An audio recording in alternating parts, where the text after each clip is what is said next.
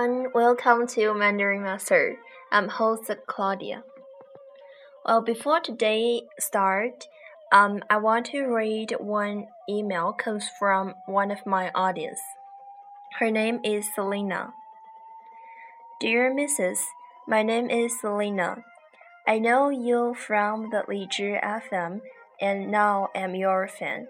I listen. I like listening your voice very much. I will continue to listen your voice. A friend, Selena, April 9, 2016. Well, here I want to say thank you, Selena, because to be honest, you're the second person who sent me email to encourage me. Um, so because uh well, I don't know whether you're Chinese or a foreigner. So here I want to um see use English to say thank you, Selena really. And uh, for other guys, if you have anything want to say to me, you can just send me an email like Selena. And um, if you want, I can read it in my podcast. It's not a bad thing, right? So hope you guys can give me more feedback. Well, um, so let's get started now. Today I want to tell you a phrase, um, 电灯泡。电灯泡 well, be careful it's not the meaning of electricity light bulb. Um, there's some implication when Chinese use this phrase. So actually, 电灯泡 means the third wheel. So let me explain this phrase separately. The first word 电,电 is following tongue. 电 that means electricity. And the third and the second words of this phrase is 灯泡.灯泡 is first tongue and the following tongue. So I guess you guys are very familiar with this because that means light bulb. Light bulb. And uh, 电灯泡,电灯泡 means the third wheel Which also means the redundant person.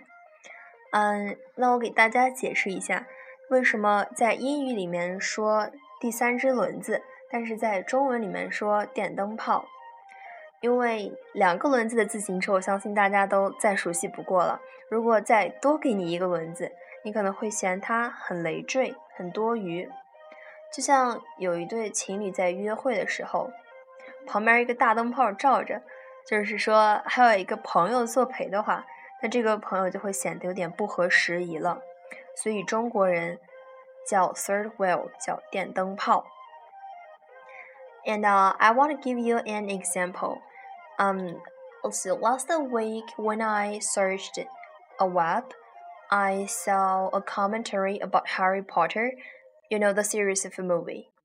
嗯，他是这么说的。 一个男孩花了七年的时间做电灯泡。Uh, so I guess you guys can understand that point at Harry Potter. A boy spends seven years being a third wheel. 一个男孩花了七年的时间做电灯泡。Um, I I guess all of you know the reason behind, because Hermione literally married with Ro Rogan Roten. I forgot the boy's name, but actually, uh, but anyway, Hermione doesn't married with Harry Potter, so we say 一个男孩花了七年的时间做电灯泡。So do you guys really understand this phrase? 电灯泡，电灯泡。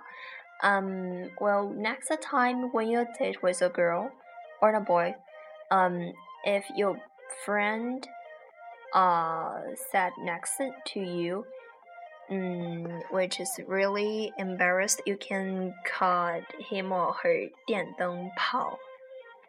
电灯泡. So hope you guys can really use into your daily life. If you have any question or any suggestion, just send me an email and I'd like to see your feedback. Goodbye.